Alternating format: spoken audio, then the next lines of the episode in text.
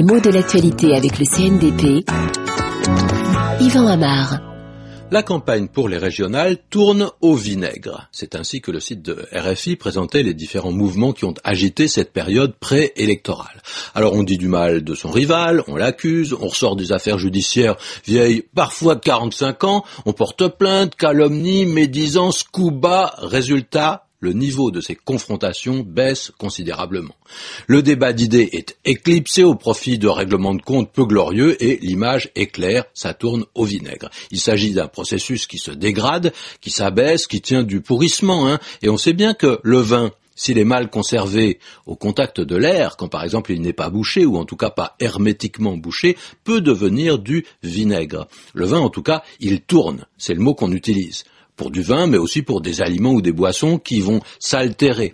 Et ce verbe euh, tourner, c'est un verbe qui souvent a un sens euh, dérivé. C'est celui d'une transformation qui se fait dans le plus mauvais sens. Hein. Il s'agit d'une évolution regrettable. Si on dit le débat a tourné à l'insulte, la rencontre a tourné au pugilat, on a bien l'idée de quelque chose qui tourne mal, c'est-à-dire justement qui dégénère. C'est pourquoi on entend parfois l'expression un peu ancienne, ça tourne vinaigre, mais plus souvent on dit ça tourne au vinaigre. Et ce dernier mot a une composition tout à fait éclairante. Vinaigre, il s'agit bien en effet de vin qui est devenu aigre, c'est-à-dire acide.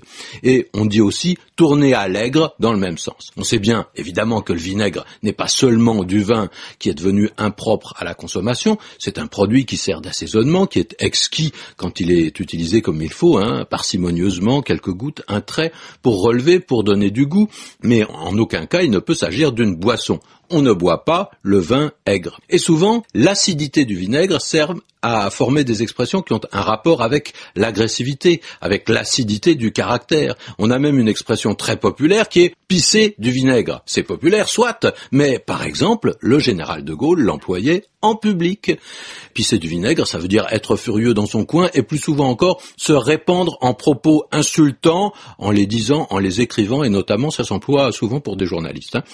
Et puis, faire vinaigre, bizarrement, est une autre expression qui n'a aucun rapport avec la précédente. Ça veut dire simplement se dépêcher, aller très vite. Pourquoi?